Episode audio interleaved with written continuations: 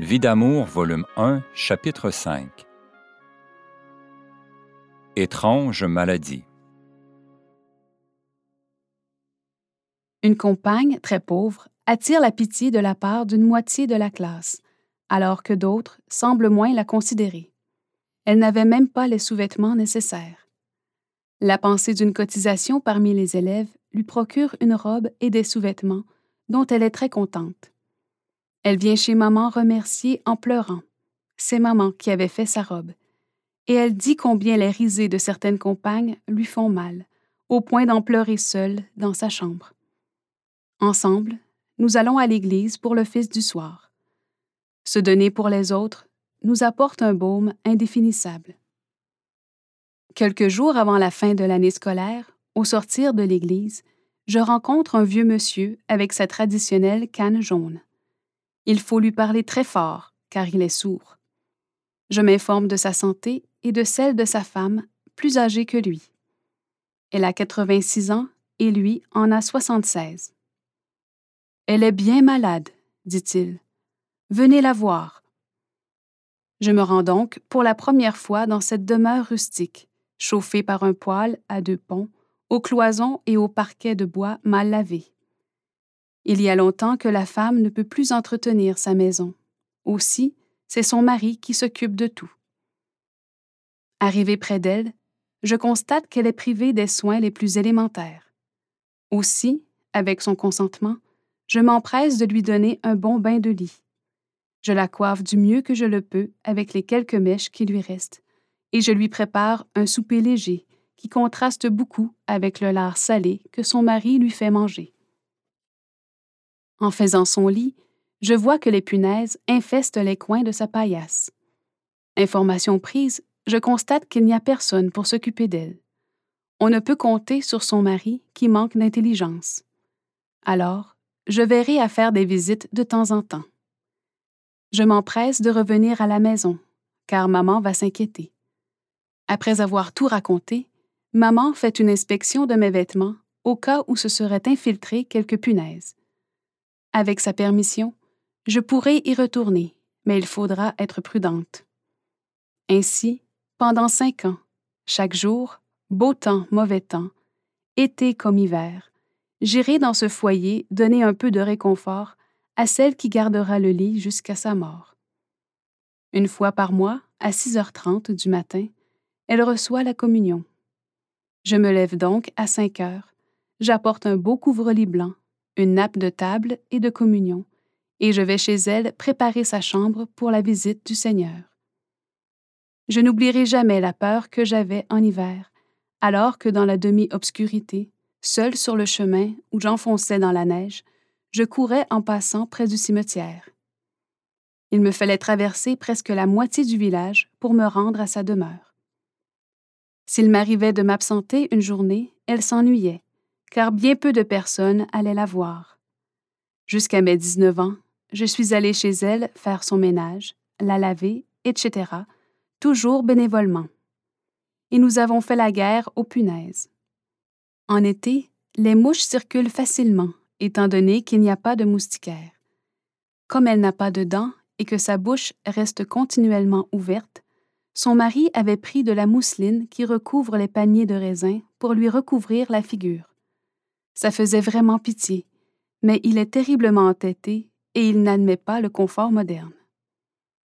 Ainsi, mes journées sont bien remplies. Messe et communion le matin, classe jusqu'à 15h30, chemin de croix, puis visite à ma bonne malade, retour à la maison pour faire mes devoirs et souper, lavage de la vaisselle, prière à l'église, retour pour une ou deux heures d'études. Entre-temps, j'aime causer avec maman, surtout les fins de semaine, alors que les études me laissent un peu de liberté. J'en profite alors pour tricoter, robes, gilets, mitaines pour la famille. Comme je reçois mon brevet élémentaire avec un très bon résultat pour examen scolaire passé en fin d'année à l'Académie Saint-Jean-Baptiste de Québec, mon père m'offre en récompense d'aller faire un voyage à l'endroit de mon choix. Une tante que j'affectionne particulièrement, tante Anne-Marie, doit se rendre en Abitibi pour quelques jours. Je décide de l'accompagner et par voie ferrée, nous allons saluer nos parents de la BTB.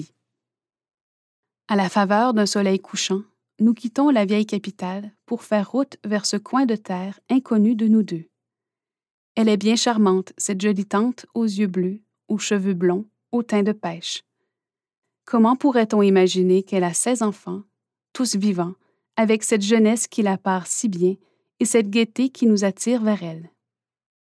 Le lendemain midi, nous mettons pied sur le sol qu'ont colonisé mes grands-parents maternels. C'est vraiment étonnant d'apercevoir cette nature abitibienne sans le moindre monticule. L'horizon semble nu dans ce décor si simple, où le bleu du ciel fait grand contraste avec le vert et l'or des prairies prometteuses. Ce sont de beaux jours. Le retour se fait par le même moyen de locomotion, car, en ce temps-là, les routes n'étaient pas tellement carrossables. Chemin faisant, sur invitation de tante Anne-Marie, je décide de prolonger mes vacances et de me rendre à Sainte-Anne de la Pocatière, où l'attendent son mari et ses enfants.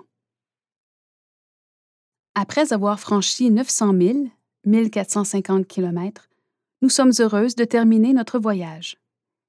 Le lendemain, un dimanche, après avoir entendu la messe et avoir profité du beau temps dans une excursion le long du fleuve Saint-Laurent, il est décidé qu'on irait à une intéressante représentation cinématographique. À 18h45, je vais à ma chambre faire un brin de toilette. Je cause avec les enfants qui m'accompagnent quand, tout à coup, je ressens une violente douleur au cœur, provoquant un état de faiblesse. Les malaises persistent. Aussi, je me couche. Mon oncle m'avertit qu'il est temps de partir. Alors je me relève et descends au salon. Je n'ai pas besoin de parler, déjà on veut appeler un médecin. Non, j'ai déjà eu pareil malaise, ça va passer. Voilà que je me souviens. Papa boit sûrement depuis sept heures, leur dis-je. Mes hôtes charmants ne peuvent s'empêcher de sourire et ne peuvent comprendre évidemment que je sache ce qui se passe à 125 200 km de distance. Alors, je leur raconte le sacrifice de ma vie, la maladie qui suivit et qui déclina les jours suivants au fur et à mesure que mon père revenait à l'état normal. Cette nouvelle les surprend un peu. Je décide donc que je prendrai le premier train pour retourner chez moi.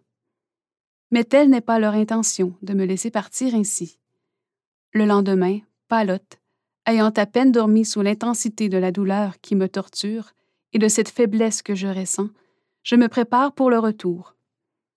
Bien inquiet, et osant à peine croire cette histoire, ils ne me laissent quitter leur demeure hospitalière qu'à condition qu'une de leurs petites filles m'accompagne. Incapable de m'alimenter, je me sens très faible pour effectuer ce trajet. Le désir d'être près de maman me donne la force de conserver mon moral.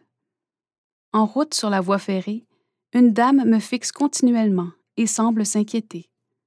Très sympathique, elle s'approche de moi et me demande si j'ai besoin de quelque chose.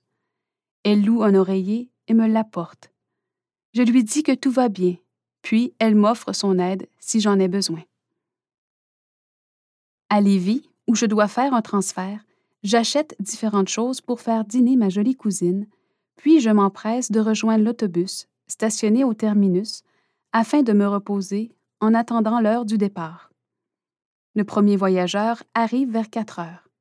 Il s'agit d'un garçon de ma paroisse qui demeure près de la maison paternelle. Je m'empresse de lui demander si tout va bien chez moi. Ce garçon partage les mêmes inquiétudes que nous au sujet de son père. Alors, il m'apprend que mon père est allé chez lui à 18h30 la veille, qu'il a causé affaire avec le sien et qu'ils ont absorbé passablement d'alcool. Donc, je peux vérifier qu'au moment même où mon père commençait à boire, les douleurs apparaissaient pour moi. Les 50 000, 80 km qu'il reste à parcourir me semblent interminables. Enfin arrivé, je suis heureuse d'être auprès de maman. Malheureusement, je ne peux l'aider, étant à bout de force. Tel que prévu, papa a bu toute la semaine. Maman est sublime dans sa bonté envers lui. De mon côté, j'attends, offrant encore ma vie à Dieu.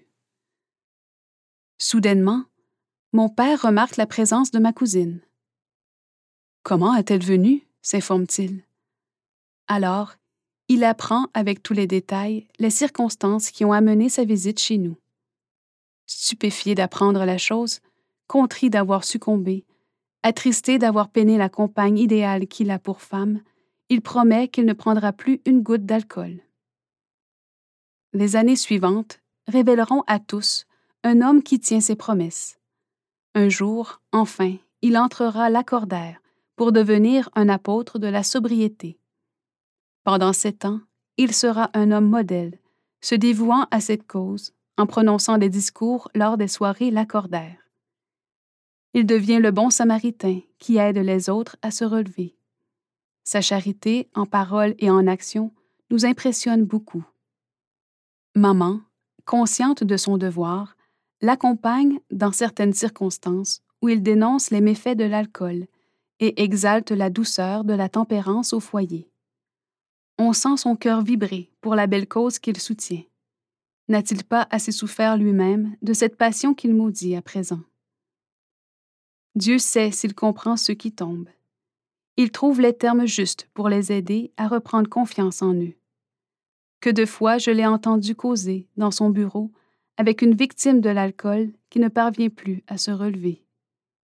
J'aime mon père, je l'admire.